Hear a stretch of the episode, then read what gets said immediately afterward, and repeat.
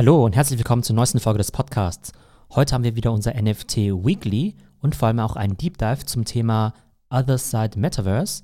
Ich habe die Folge aber am Donnerstagmorgen aufgenommen und heute ist ja Freitag und mittlerweile gibt es neue Informationen.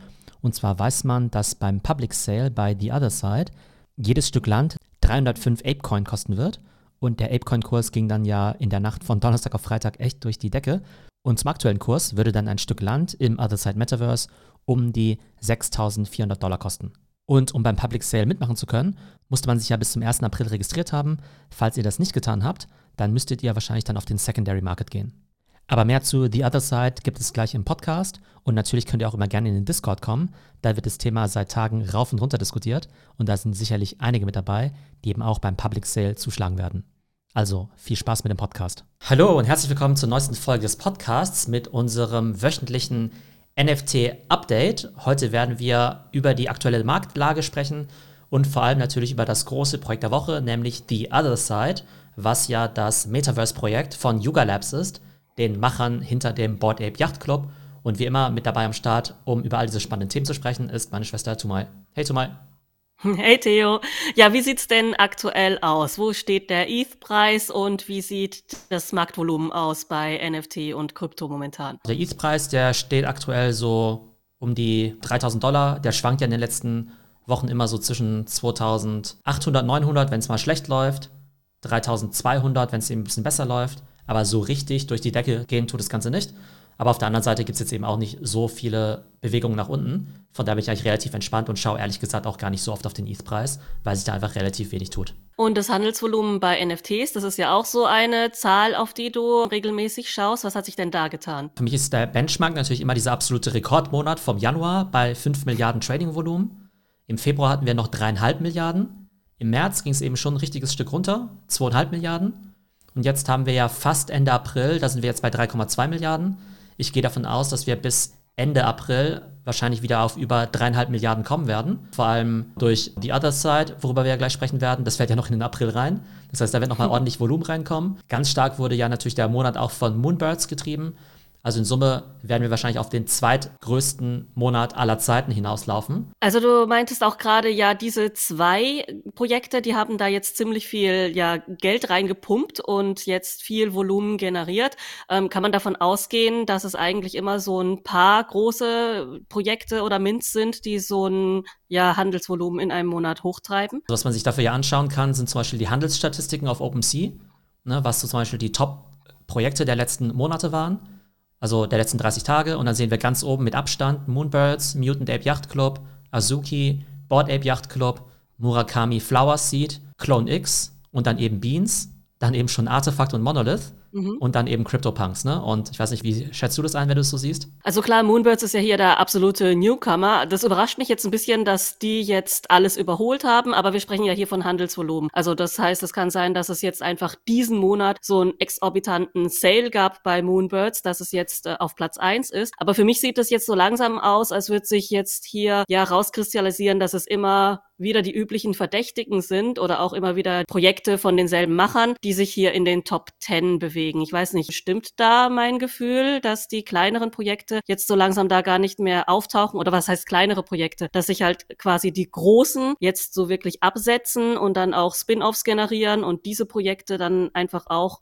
ganz weit oben auf der Rangliste sind und andere gar nicht mehr so eine große Rolle spielen? Also wenn man sich das mal genau anschaut, dann sind eigentlich in den Top 10 nur vier, fünf Companies bzw. Ökosysteme. Moonbirds quasi nur mit einem Projekt drin, eben als absoluter Newcomer. Aber dann sehen wir ja schon Mutant Ape Yacht Club, Board Ape Yacht Club und CryptoPunks, weil die ja auch zu Yuga Labs gehören. So gesehen mhm. hat Yuga Labs ja schon allein drei Projekte eben in den Top 10. Dann sehen wir eben Azuki und eben die Beans, der Ableger. Zwei Projekte in den Top 10. Dann sehen wir eben Clone X, den Monolith. Und Murakami Flowers gehört zwar sozusagen jetzt nicht zu Artefakt dazu, aber ist ja auch so ein bisschen im Dunstkreis, sag ich mal, mit Murakami im Artefakt-Ökosystem. Das heißt, die haben so gesehen eben auch drei Projekte drin. Das heißt, wir haben irgendwie Yuga Labs so gesehen eben mit äh, drei Projekten, Artefakt im weiteren Sinne mit drei Projekten, Azuki eben mit zwei Projekten. Dann haben wir eben noch V-Friends ne, von Gary V, was ja jetzt vor ein paar Tagen erst rausgekommen ist, auch ganz gutes Volumen verursacht hat. Aber man sieht eben schon, das konzentriert sich eben sehr stark, was aber eben noch mehr sozusagen auch die These stützt, dass sich im NFT-Space echt so langsam die Spreu vom Weizen trennt Und wir wissen ja, ne, es kommen jeden Tag x Projekte auf den Markt. Aber am Ende ist es halt so, dass die Projekte schon anspruchsvoller werden. Da muss mittlerweile richtig viel Geld investiert werden.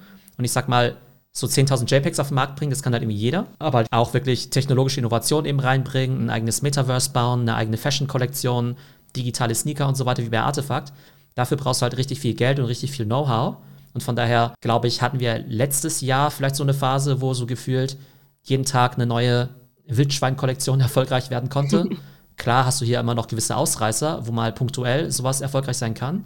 Aber ich glaube, langfristig wird sich das Geld extrem in diesen Top vier, fünf Projekten konzentrieren. Und würdest du sagen, diese Unternehmen, also es sind ja jetzt schon Unternehmen, wenn man jetzt mal ja sich das Kapital anschaut und die Professionalität, würdest du sagen, hier zeichnet sich schon ab, dass das so im Web 3 Space das neue GAFA ist, also was früher eben Google, Apple, Amazon, Facebook war, sind das jetzt diese vier Yuga Labs, Nike und Artefact, Proof Collective und Azuki. Genau, ja, das sind so im Augenblick so die Big Four. Früher hätte man eben noch Lava Labs mit dazugezählt, die Macher von CryptoPunks. Aber da die jetzt eben auch zu Yuga Labs dazugehören und es quasi schon die erste ja, Übernahme in dem Bereich gibt, sind das so die vier großen Studios.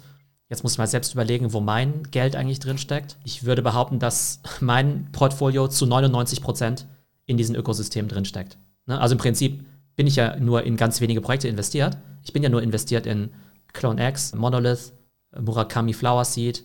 Dann bin ich im Board Ape Ökosystem investiert mit Mutant Ape. Dann bin ich in Moonbirds investiert und in Azuki mit Beans. Also ist im Prinzip genau mein Portfolio. Das bedeutet halt auch, dass ähm, ich glaube, ich einfach gerne in diese Blue Chips investiere, weil ich halt glaube, dass sie viel Upside haben.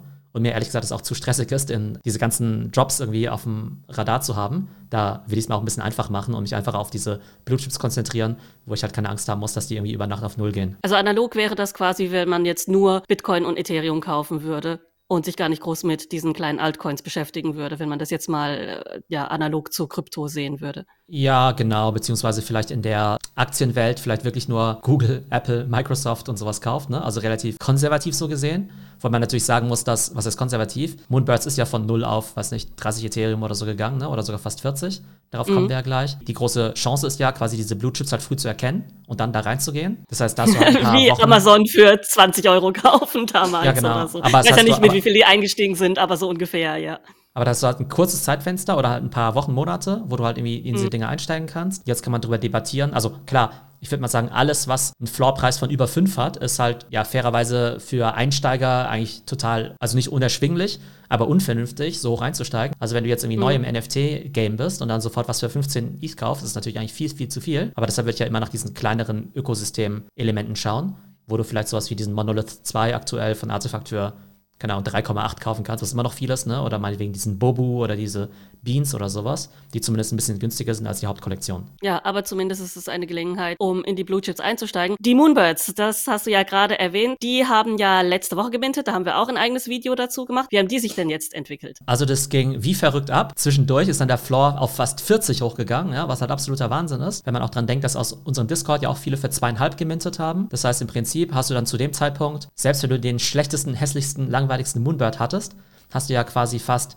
37 ETH, muss ich mal schnell rechnen, 121 111.000 Dollar quasi Gewinn gemacht. Einfach nur, indem du diesen Raffle gewonnen hast, ja, wenn du zu dem Zeitpunkt verkauft hast. Absoluter Wahnsinn. Jetzt ist der Floor gerade wieder so ein bisschen zurückgegangen. Der ist jetzt gerade aktuell nur noch bei 25,5 von einem All-Time Was? Das ist ja voll der Absturz. Also ja, genau, so ja. gesehen. Als wir geredet haben, ging das ja noch minütlich oder stündlich äh, um ein ETH hochgefühlt und da war ja der Floorpreis so kurz vor 40 und hat auch kurz den Eindruck gemacht, als würde es unaufhaltsam steigen. Äh, 25, das überrascht mich jetzt. Was ist denn da passiert? Ich glaube verschiedenes. Also auf der einen Seite war natürlich der Anstieg so crazy, dass es ja natürlich normal ist, dass es halt irgendwann mal zurückgehen muss, ne? Weil Leute ja, Profite also irgendwie auch ja mitnehmen nicht nachhaltig, wollen. klar. Mhm. Genau, sonst wäre es jetzt ja bei 1000, ne? Also es muss ja irgendwann zurückgehen. Und dann ist es halt so, dass halt diese Woche The Other Side das komplette Kapital aus dem gesamten Markt abzieht, ne? weil jeder jetzt irgendwie denkt, hey, ich muss dieses Other Side irgendwie minden, dieses Metaverse-Projekt von Yuga Labs, über das wir nachher sprechen.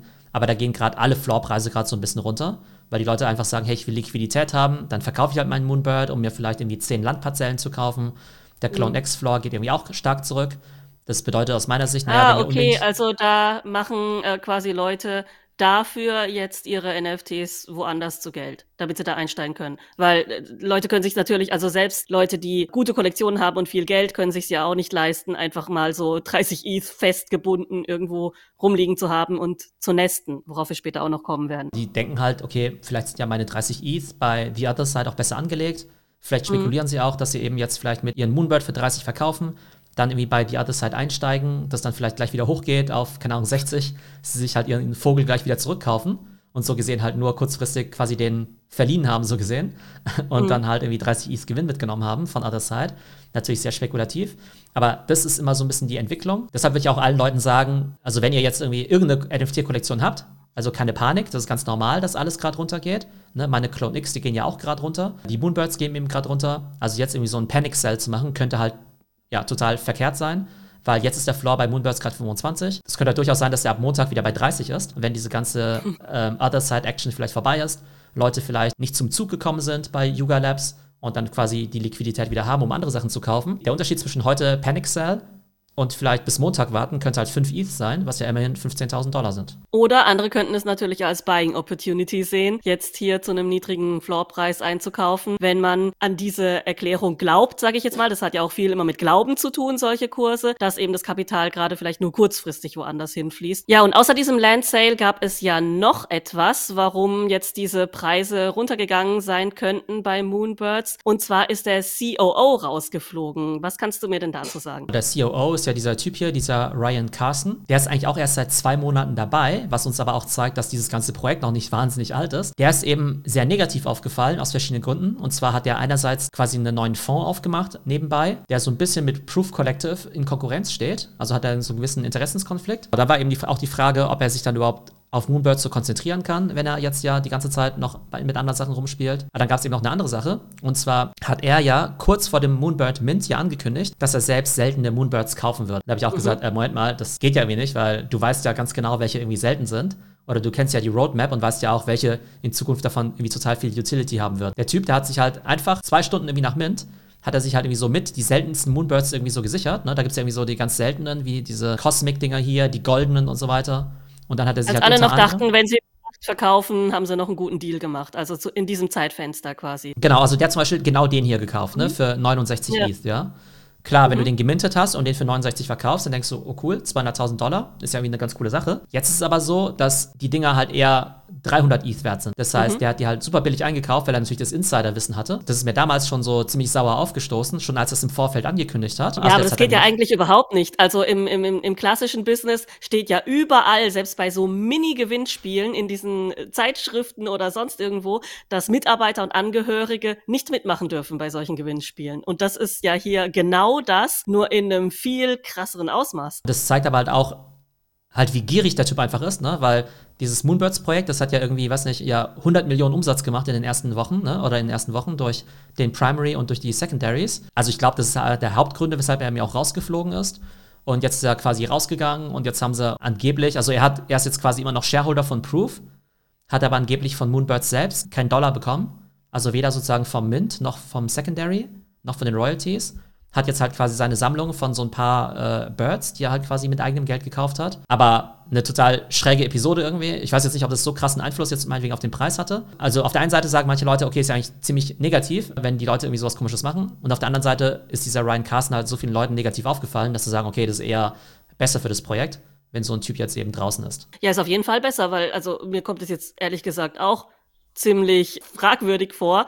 Ja, auf jeden Fall. Und das zeigt aber auch, ich meine, dieses Projekt, das gibt es halt seit zwei Monaten. Ich glaube, wir haben schon länger über unser NFT nachgedacht, über unsere Pandas, ja, als die.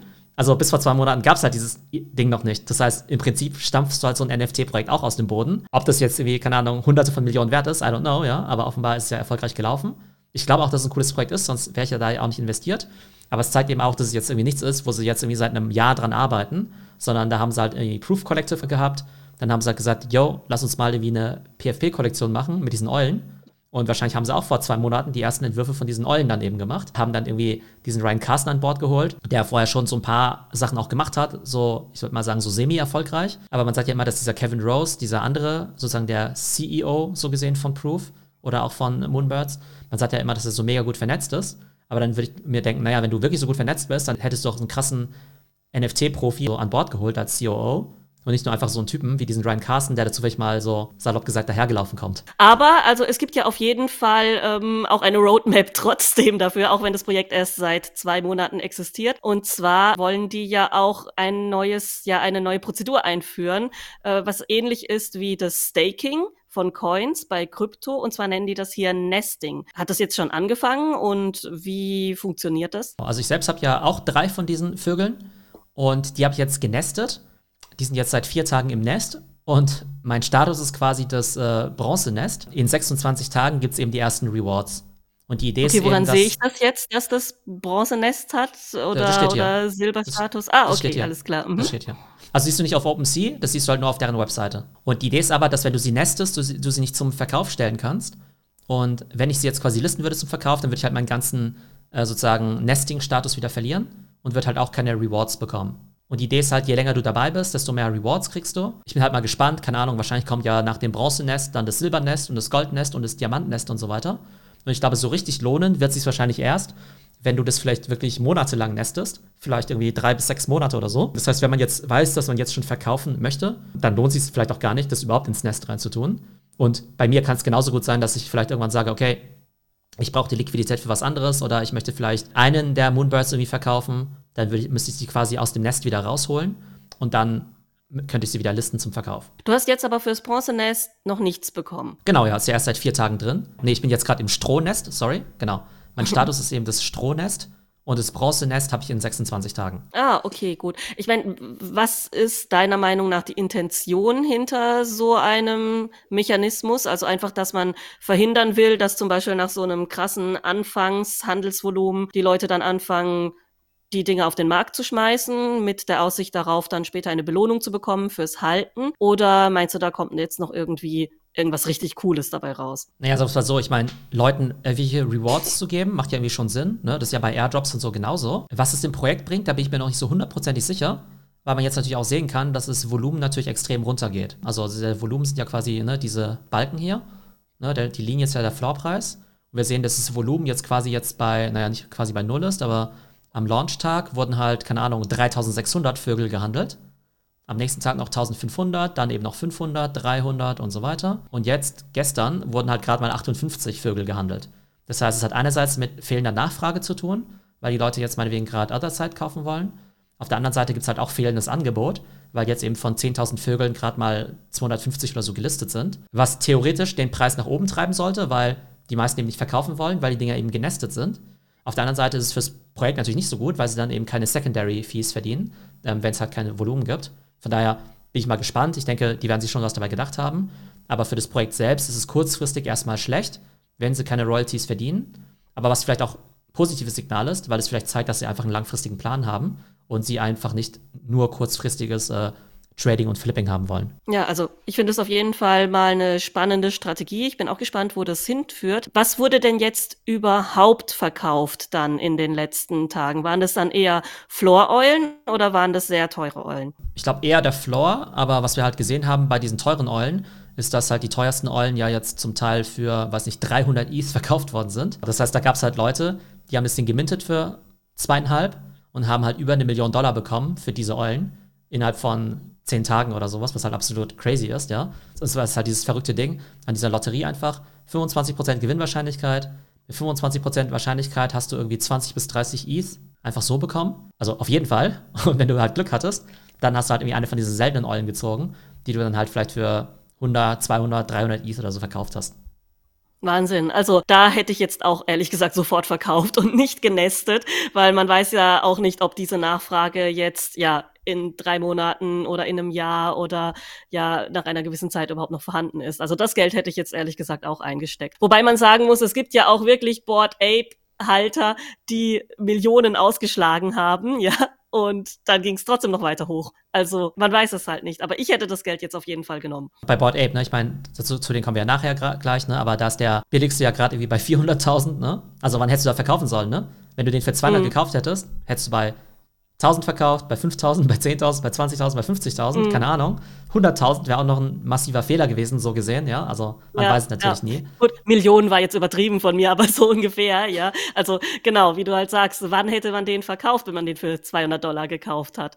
Da wären ja für viele Leute 100.000 ja auch life-changing gewesen, um damit vielleicht dann tatsächlich irgendein Business in der echten Welt anzufangen oder ein Haus anzuzahlen oder so. So, und wir haben ja letzte Woche auch nicht nur über die Birds und diese enorme Preissteigerung gesprochen, sondern eben auch über die Sneakers von Artefakt, die aus dem Monolith rausgekommen sind. Was hat sich denn da seit letzter Woche getan? Also ich habe ja selbst also mehrere von diesen Monoliths und dann habe ich ja ein paar davon geöffnet und bei mir war es so, dass ähm, sozusagen bei mir nur der Basic-Schuh quasi drin war. Also ist ja quasi immer dieser Basic-Schuh drin.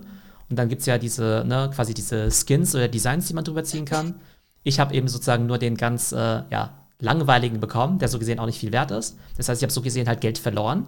Also für mich wäre es besser gewesen, ich hätte sie geschlossen gehalten, weil geschlossen die Dinge auf jeden Fall mehr wert sind, als quasi der geöffnete Inhalt der drei Items, die drin sind weil da ja dieser Basic Sneaker drin ist, dann in diesem Fall dann eben dieses Basic Design, dieser Human Skin, plus dann eben noch dieser Monolith 2.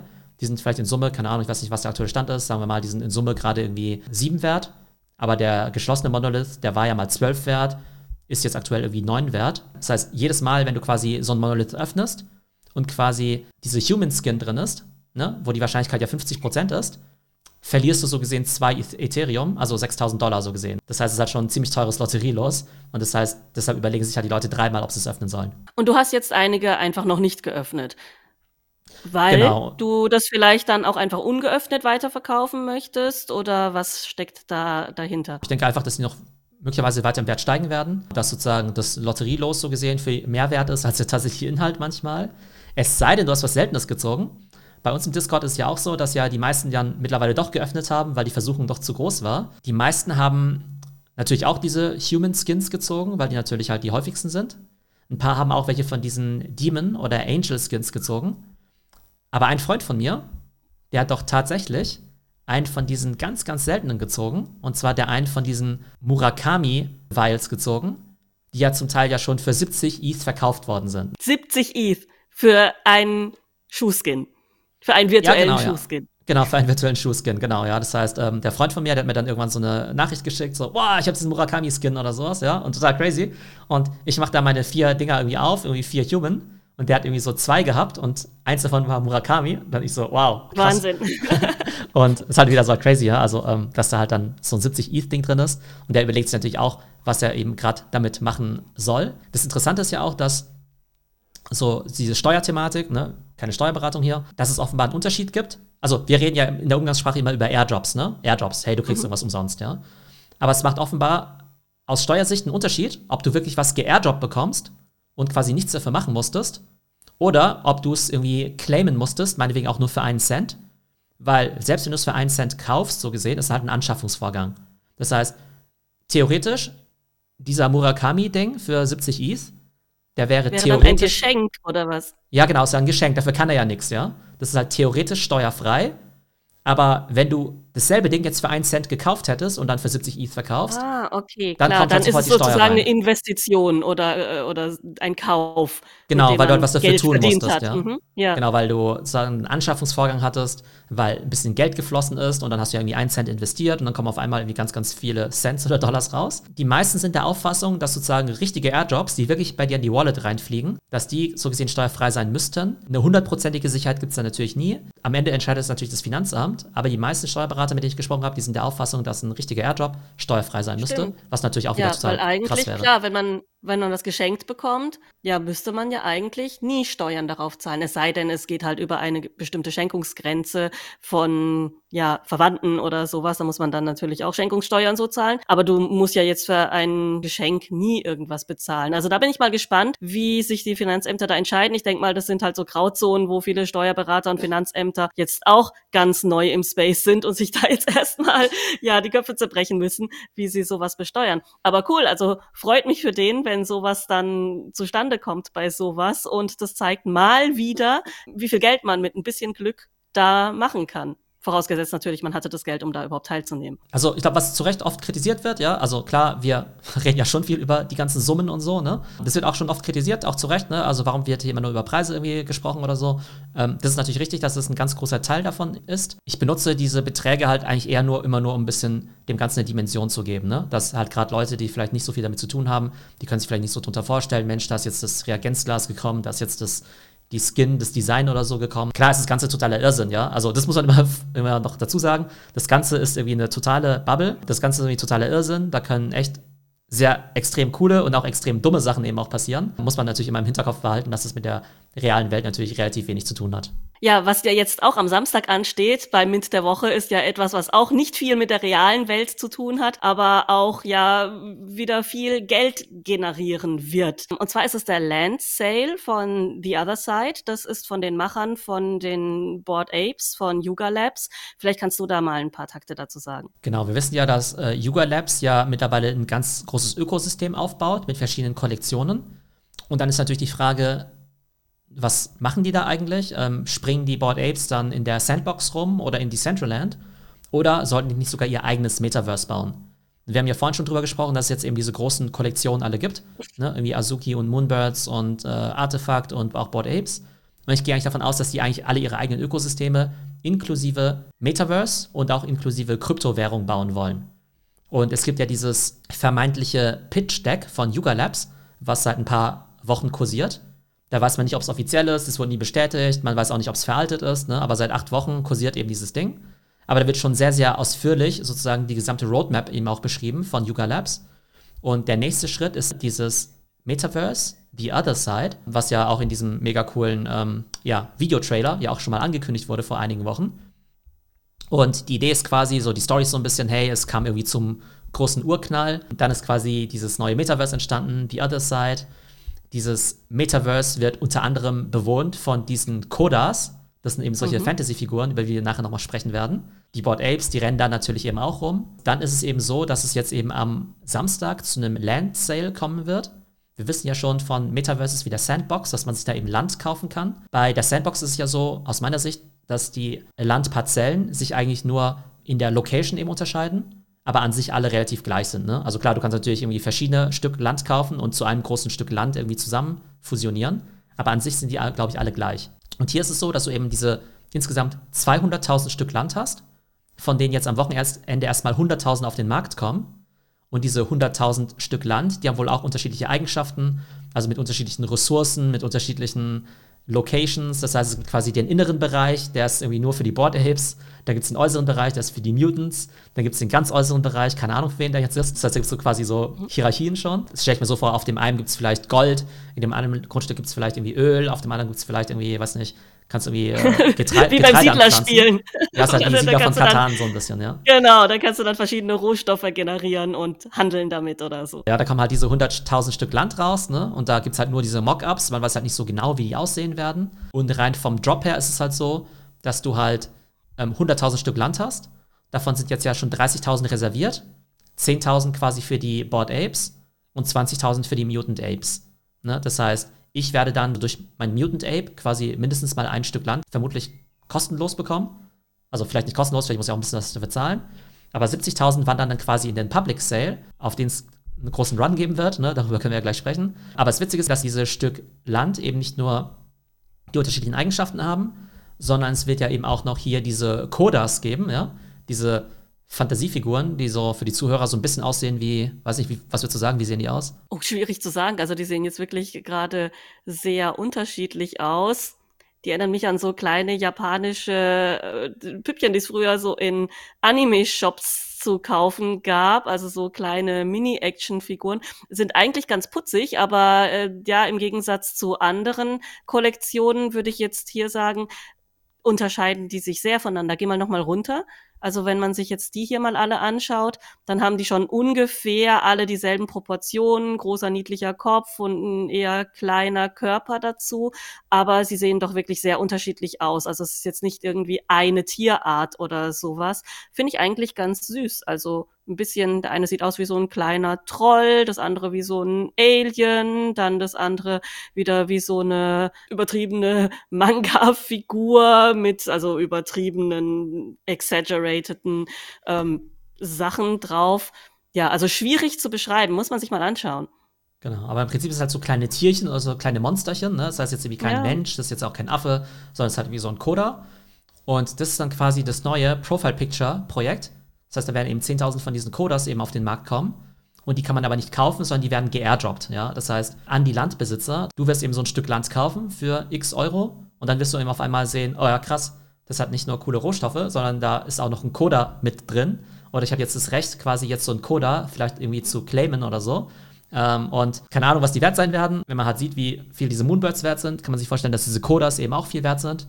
Ich würde aber jetzt nicht denken, dass sie jetzt sofort auf irgendwie, keine Ahnung, 50 oder so hochgehen weil es gibt ja schon noch die Mutant Apes und die Mutant Apes sind ja aktuell so bei 35, 40.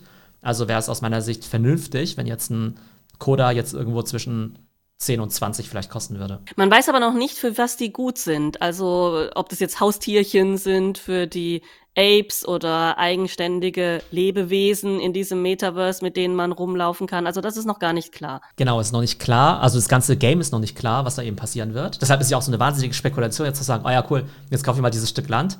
Ich habe keine Ahnung, mhm. was es ist. Ich habe keine Ahnung, was man da machen kann. Ich habe keine Ahnung, ob man da irgendwas spielen kann. Gibt es das Spiel jetzt schon? Gibt es das Spiel erst in zwei Jahren? Man hat überhaupt keine Ahnung. Das Einzige, was man eben weiß, okay, es kommen eben diese 100.000 Stück Land raus und dann kommen halt irgendwie bald im Anschluss, also entweder sofort oder ein paar Wochen später eben diese Coders. Und im Augenblick ist es einfach irgendwie sehr, sehr viel Spekulation. Der Hype ist natürlich auch riesig, auch jetzt gerade bei uns im Discord. Da interessieren sich natürlich ganz, ganz viele dafür. Auf der einen Seite natürlich total zu Recht, weil alles, was Yuga Labs eben angefasst hat in den letzten zwölf Monaten, wurde ja tatsächlich zu Gold. Und auf der anderen Seite muss man schon sagen, naja, so Metaverse-Land ist halt schon noch mal was anderes als jetzt irgendwelche so, äh, weiß nicht, Profile-Picture-Figuren Ne? Weil so ein Stück Land, das kannst du jetzt ja nicht als Profile-Picture irgendwie tragen oder sowas, ne? Ja. Die Celebrities. Und das muss sich halt irgendwie auch lohnen. Also bei Decentraland war es ja so, dass viele da eingestiegen sind, also auch große Firmen oder irgendwelche Stars, weil dort Leute auch einfach schon rumgelaufen sind und weil das Game einfach schon existierte und der, ja, der Einstieg sehr, sehr einfach. Da konnte man ja einfach umsonst mitspielen, sich umsonst so ein Avatar äh, einfach mal erstellen und sich da umschauen. Also das heißt, da war ja die Motivation für Firmen, dort ein Stück Land zu kaufen, quasi ihre Werbefläche dort zu platzieren. Und das ist hier ja nicht so. Also wie ist denn da deine Einschätzung? Da ist ja einfach der Einstiegspreis so hoch, dass man ja jetzt da nicht sagen kann, gut, das lohnt sich jetzt hier großartig als Werbefläche. Es sei denn halt nur für diese ganz exklusive Zielgruppe. Naja gut, über den Einstiegspreis wissen wir ja noch nichts, ne? Also das weiß ich überhaupt nicht, was es kosten wird. Es kann sein, ah, okay, also ich habe das jetzt so verstanden, dass man da halt dann nur als Ape da rumlaufen kann. Also, dass du jetzt so ein Ape haben musst oder so ein Coda, um da zu rumzulaufen. Aber es ist noch nicht klar, ob jetzt der Otto-Normalverbraucher auch einfach umsonst da vorbeischauen kann. Also es ist so, dass ja von 100.000 Stück Land eben erstmal 30.000 quasi erstmal an die Besitzer gehen, quasi von Board Apes oder Mutant Apes und 70.000 sind quasi im Public Sale. Das heißt, es gibt ja erstmal die Landbesitzer. Dann gibt es ja Leute, die halt irgendwie dieses Spiel spielen sollen. Und die Idee ist halt schon, dass jeder dieses Spiel spielen kann. In dem Trailer dazu gibt es ja auch hm, irgendwie, mhm. werden ja auch irgendwie, was nicht, World of Women gezeigt oder Meebits oder Cool Cats oder CryptoPunks oder vielleicht auch alle NFTs, ne? Ähm, die Idee ist wahrscheinlich schon, dass du sagst, also die wollen im Prinzip aus meiner Sicht Sandbox oder Decentraland ablösen als das große Metaverse, weil sie einfach sagen, wir sind cooler, wir sind irgendwie Yuga Labs. Das heißt, sie bauen jetzt nicht nur eine Welt für ihre Affen, sondern im Prinzip ein großes allgemeines Metaverse das heißt, wenn ich jetzt eine ah, Firma okay. bin, wie mhm. meinetwegen, keine Ahnung, Coca-Cola, dann müsste ich jetzt eben mir nicht nur überlegen, die Centraland oder Sandbox oder Roblox oder Fortnite, ne, wenn wir noch die Web 2-Dinger mit reinnehmen, sondern eben auch noch, hey, vielleicht muss ich jetzt in die Other Side rein. Die wollen wirklich so ein großes Metaverse für alle bauen. Ist da denn jetzt Adidas schon irgendwie schon stark involviert, so wie Nike mit Artefakt? Weil Adidas hat ja mit Board Apes auch irgendwie ja größere Dinge geplant. Gut, Adidas hat ja diese Kollaboration gemacht into the Metaverse ähm, und die sind ja auch ein bisschen in Yuga Labs investiert, ne, über Adidas Ventures. Ich weiß jetzt nicht, wie stark die jetzt investiert sind, aber das ist halt nochmal eine andere Geschichte als Nike, die ja Artefakt komplett gekauft haben, Das heißt, ich glaube, da besteht eine Kooperation zwischen Adidas und Yuga Labs, aber die haben da so gesehen jetzt, glaube ich, jetzt nicht mega viel zu sagen oder sowas. Oder die können jetzt nicht einfach sagen, hey, wir machen jetzt quasi Other Side jetzt zum, zum Adidas Metaverse und da darf man irgendwie nur mit Adidas-Sneakern rein. Und jeder, der dort mit den, weiß nicht, äh, Nike äh, Monolith-Sneakern äh, rumläuft, der, der darf irgendwie nicht rein. Ja, sind wir mal gespannt, wie das auf jeden Fall weitergeht. Äh, lohnt es sich denn aus deiner Sicht, da jetzt mitzumachen? Wer kann denn überhaupt minden? Was war da jetzt der Prozess, um an dem Mint teilnehmen zu können? Und wie vielversprechend ist das aus deiner Sicht? Also für die Board Apes und Mutant Apes ist es relativ entspannt, weil die einfach drei Wochen Zeit haben, um sich ihr Stück Land eben ja, wahrscheinlich günstig oder sogar umsonst irgendwie abzuholen. Für die wird es relativ relaxed. Äh, man erwartet einen ziemlich großen Run jetzt auf diese 70.000 Grundstücke, wobei 70.000 halt auch echt eine hohe Zahl ist. Ne? Das sind ja nicht irgendwie 10.000 mhm. ne, oder so, sondern 70.000. Man musste sich aber trotzdem vorher registrieren, um am Mint teilnehmen zu können. Genau, ja. Also so im März, da kursierte so eine Webseite, die hieß uh, somethingisbrewing.xyz, also irgendwas ist am Rumoren oder Kochen, Köcheln. Äh, man wusste halt nicht, worum es geht, aber man weiß ja schon länger, dass dieses Metaverse kommen soll. Ne? Also hatte ich schon die starke Vermutung, dass das halt was damit zu tun hat, dass du dich quasi registrieren musst für diesen Land Sale. Das hatten wir auch damals im Discord ja auch schon im März ja auch schon kommuniziert, nach dem Motto, naja, registriert euch mal. Ich glaube, es kann nicht viel passieren, weil ne, ist ja eine seriöse Firma, eine halbwegs seriöse. Ähm, auch wenn man noch nicht weiß, worum es geht, aber da war die Vermutung schon naheliegend, dass es eben um den Land Sale gehen würde. Wenn ihr nicht registriert seid, dann ist das Ganze für euch auch also ist der Mint für euch nicht relevant, da werdet ihr einfach nicht zum Zug kommen. Ne? Da müsst ihr quasi auf OpenSea dann eben kaufen. Man weiß jetzt noch nicht genau, was der Preis sein wird. Da wird irgendwie auch viel spekuliert, dass es irgendwie irgendwo zwischen ein und zwei Ethereum vielleicht sein wird, was natürlich für ein Stück Land echt schon ziemlich viel ist. Die Besonderheit ist eben, dass man das Ganze aber nicht in Ethereum zahlt, sondern in Apecoin. Ja, du musst quasi mhm. diesen Ape-Token von denen kaufen, den sie ja gelauncht haben. Und jetzt tauschen halt alle Leute, auch bei uns im Discord, gerade ihre Dollar oder ETH, gerade in Apecoin um, um daran teilnehmen zu können was dementsprechend natürlich den Apecoin-Preis in die Höhe treibt. Und der Apecoin, wo kommt der jetzt her? Also wurde der jetzt kürzlich erst gelauncht? Ist äh, an mir völlig vorbeigegangen, dieser Apecoin. Kannst du mir da noch zwei Takte dazu sagen vielleicht? Genau, also den Apecoin, also im Prinzip kann ja jeder einen Coin auf den Markt bringen, ja. Ich kann irgendwie morgen den Theo-Coin auf den Markt bringen. Der Markt entscheidet letztendlich, wie viel er wert ist, ja. Wenn die Leute es voll cool finden, ist der Coin irgendwie 1 Cent wert. Wenn die den Coin cool finden, ist der Theo-Coin vielleicht 1 Dollar wert. Und wenn sie ihn alle total bescheuert finden, ist er irgendwie 0,00001 irgendwie wert. Ne? Aber jeder kann so eine Kryptowährung auf den Markt bringen, ist ja total random. Also im Prinzip kann jeder sein eigenes Bitcoin so gesehen machen. Der Apecoin, der kam ja, glaube ich, im, weiß nicht, Februar oder so auf den Markt. Ich bin mir gar nicht mehr genau sicher, Februar, März. Und davon gibt es ja eine Milliarde Stück. Also ein Großteil davon wurde erstmal verschenkt an Leute, die eben schon einen Board Ape hatten oder einen Mutant Ape. Das heißt, Leute, die einen Board Ape schon hatten, haben 10.000 von diesen Apecoin geschenkt bekommen. Ich hatte ja zwei Mutant Apes also habe ich dementsprechend eben 4000 von diesen Ape-Coins geschenkt bekommen. Und, Und damit könntest halt, du jetzt an dem Mint jetzt teilnehmen. Daran kann ich jetzt an dem Mint teilnehmen. Das Verrückte ist halt, wenn du die Preisentwicklung anschaust, der kam dann halt irgendwie sofort für, war der bei 16 quasi schon gelistet, ging dann wieder auf 9 runter, obwohl ja jeder wusste, dass du den wahrscheinlich brauchen würdest für diesen Land Sale. Jetzt ist der Coin 20 Dollar wert. Was bedeutet das? Apecoin, dieses Ding, was die da erfunden haben, ist der 26. größte Kryptocoin auf der Welt. Ja, auf einmal mit 20 Dollar. Das ist echt Wahnsinn, wenn man sich mal überlegt, wie viele Kryptocoins es gibt und wie lange es die schon gibt und was da alles dahinter steckt, dass die da jetzt schon unter den Top 30 sind insgesamt. Das ist ja echt irre. Genau, und zum Beispiel in den letzten 24 Stunden, also der Apecoin ist mehr wert als die Centraland, mehr wert als die Sandbox, mehr wert als Axie Infinity. In den letzten 24 Stunden hatte der Apecoin ein Volumen von fast 2 Milliarden, was zehnmal so viel ist wie die Centraland siebenmal so viel wie die Sandbox, siebenmal so viel ist wie Axie Infinity. Das dominiert halt jetzt schon, obwohl da noch die keine übrigens, Sekunde drauf gespielt wurde, ja. dominiert der Apecoin jetzt schon das ganze Metaverse, die ganze Metaverse-Space. Da wollte ich gerade einhaken, also die Decentraland, Sandbox und Axie, Infin Infin und Axie Infinity, die sind ja deutlichst unter ihren All-Time-Highs. Also da hätte man ja jetzt letztes Jahr so im Herbst gedacht, dass das mega abgeht. Also gerade nach diesem Announcement von Facebook, dass sie sich jetzt umbenennen zu Meta, ähm, gingen ja diese ganzen Metaverse-Coins total durch die Decke. Ich habe da auch investiert und da auch ja viel Geld verloren, weil die jetzt äh, alle sich mehr als halbiert haben, also deutlich unter der Hälfte des All-Time-Highs liegen. Teilweise sogar minus 70 Prozent, wenn ich das richtig sehe, oder? Ja, genau. Zum Teil 70 Prozent unter All-Time-High. Ne? Und jetzt könntest du natürlich theoretisch behaupten, naja, Yuga Labs ist halt viel cooler und Board Apes sind halt viel cooler, die machen das alles besser und so weiter. Aber es gibt halt noch überhaupt keinen Beweis dafür. Ne? Also die anderen Dinger, ne, da kann man sagen, was man will. Sandbox ist halt irgendwie, kannst du sagen, okay, so cool ist es irgendwie noch nicht. Und die Central sind irgendwie auch noch nicht so cool. In Axie Infinity kannst du sagen, naja, gut, das Gameplay ist halt noch nicht so cool. Bei Other Side gibt es halt einfach noch nichts irgendwer. Also, bis die mal auf einen Level kommen von Axie Infinity, das wird schon eine ganze Weile dauern. Und von daher würde ich sagen, habe ich auch bei uns in den Discord reingeschrieben, da muss man extrem vorsichtig sein, weil einfach diese Lands, also A, NFTs eh total crazy und virtuelles Real Estate finde ich noch riskanter. Damit habe ich ehrlich gesagt auch nicht besonders viel Erfahrung, weil du halt nichts machen kannst im Augenblick. Und es halt auch sein kann, dass es halt eine totale Geisterstadt ist und da halt überhaupt nichts abgeht.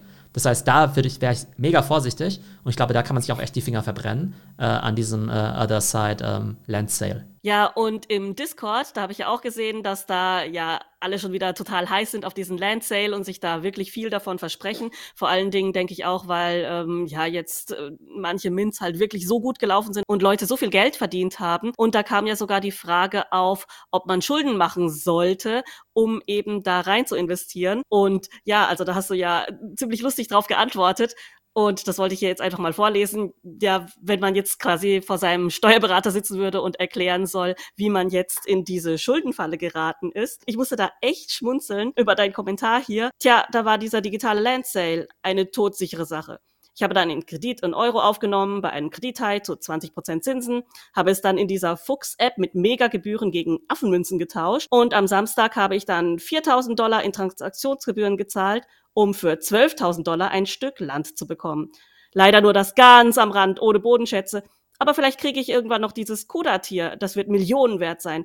Daher würde ich gerne noch mehr Kredit aufnehmen, um auf dem Sekundärmarkt bessere Grundstücke für 50.000 Dollar zu kaufen. Also, was lernen wir daraus?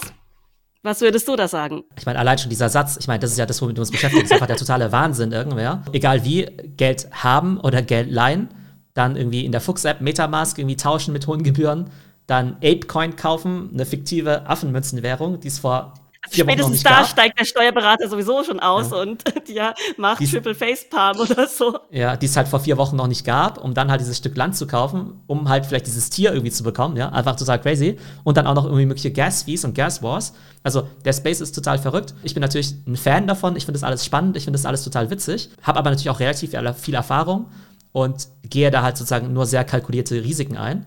Und von daher ganz klarer Appell, ja, schaut euch das an, dieses Other Side, das ist irgendwie spannend. Real Estate finde ich noch riskanter als Profile Pictures. Wenn dieses Stück Land, ja, was auch immer das kosten wird, wenn das mehr ausmacht als irgendwie, keine Ahnung, drei bis fünf Prozent von eurem Vermögen oder von eurem NFT-Spielgeld, dann würde ich es mir halt irgendwie echt überlegen. Wenn ihr halt 200.000 Dollar habt und jetzt für 10.000 Dollar meinetwegen so ein Stück Land kauft, ähm, habt ihr ja eh genug Rücklagen. Aber wenn ihr vielleicht nur 20.000 Dollar habt, dann will ich mir auf gar keinen Fall jetzt irgendwie so ein Stück Land für 10.000 Dollar kaufen. Also auf gar keinen Fall auch wenn es möglicherweise nach oben gehen könnte, das Risiko ist einfach viel, viel zu hoch. Das nehmen wir jetzt bitte als Financial Advice, ja. Gutes Risikomanagement und nicht hier einfach irgendwo reinapen. Ja, und nicht nur verspekulieren ist ja ein großes Risiko, sondern es gibt auch noch andere Risiken, die man unbedingt vermeiden sollte. Und zwar sind es Sicherheitsrisiken. Diese Woche wurde ja Board Apes gehackt, also der Instagram-Account wurde gehackt und da wurde eine ja Meldung rausgegeben, die eine Phishing-Attacke mit sich brachte. Was ist da genau passiert? Wir sagen ja immer den Leuten, klickt nicht auf irgendwelche blöden Links, es sei denn von den offiziellen Accounts. Jetzt ist aber leider der offizielle Instagram-Account von Board Ape gehackt worden und die haben dann quasi irgendeine Meldung rausgegeben, keine Ahnung, was es genau war, vermutlich irgendwas mit The Other Side. Das heißt, da haben halt Leute dann eben gleich gesagt, boah, cool, jetzt gibt es irgendwie einen Mint oder sowas. Und so gesehen war das ja auch zu Recht, weil sie ja ne, quasi auf den offiziellen Link ja geklickt haben von eben dem gehackten Instagram-Account. Und dann haben sie natürlich irgendwie alle möglichen Freigaben irgendwie erteilt für ihre Wallet.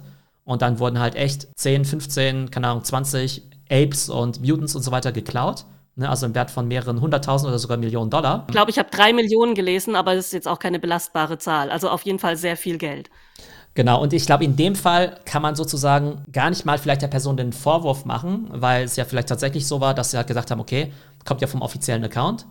Und äh, B, kann es ja sein, dass sie vielleicht trotzdem ne, diese Hardware-Wallet hatten und dann einfach gesagt haben, hey, sie haben halt trotzdem die Freigabe erteilt und so weiter, weil sie ja dachten, es sei, sei der offizielle ähm, Link.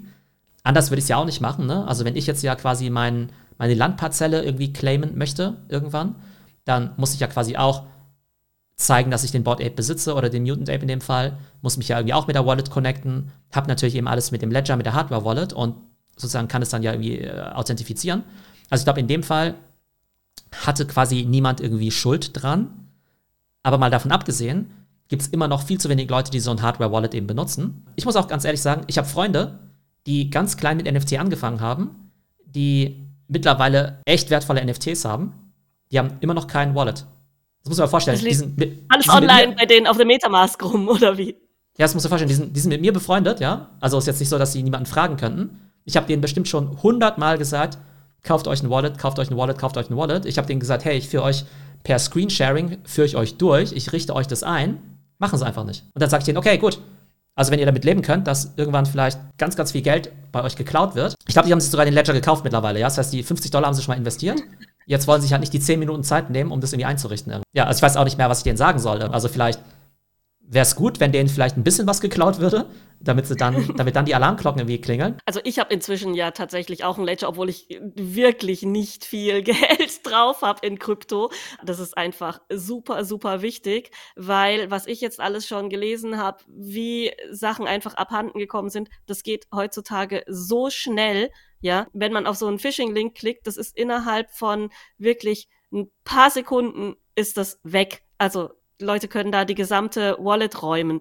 Und da kann man wirklich nur dran appellieren, dass man diese Security-Sache nicht auf die leichte Schulter nimmt. Vielleicht auch zum Abschluss nochmal großer Appell an alle kauft euch eine Hardware-Wallet, verdammt nochmal. Das Ding kostet 50 Dollar. es gibt Millionen von YouTube-Videos, wie man das einrichtet. Das ist überhaupt nicht schwer. Ja, das schafft wirklich jeder. Also jeder, der es schafft, eine Metamask-Wallet anzulegen, diesen ganzen NFT-Prozess durchzugehen und sich NFTs zu kaufen, der schafft es mit Sicherheit auch, sich so eine Hardware-Wallet anzulegen.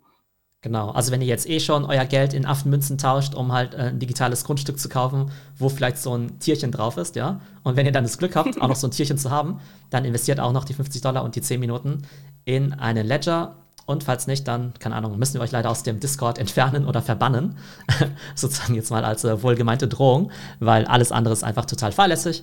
Und ich hoffe, dass auch meine Freunde das hier hören und zum 101. Mal von mir hören, dass sie sich bitte eine Hardware-Wallet zulegen und auch installieren sollen. Genau. Und nicht auf irgendwelche dubiosen Links klicken. Wie gesagt, hier war das sogar von einem offiziellen Account. Wirklich lieber doppelchecken, vielleicht eben auch in unseren Discord kommen und gucken, ja, ähm, sind die Links da auch nochmal geprüft von, ja, einigen Leuten.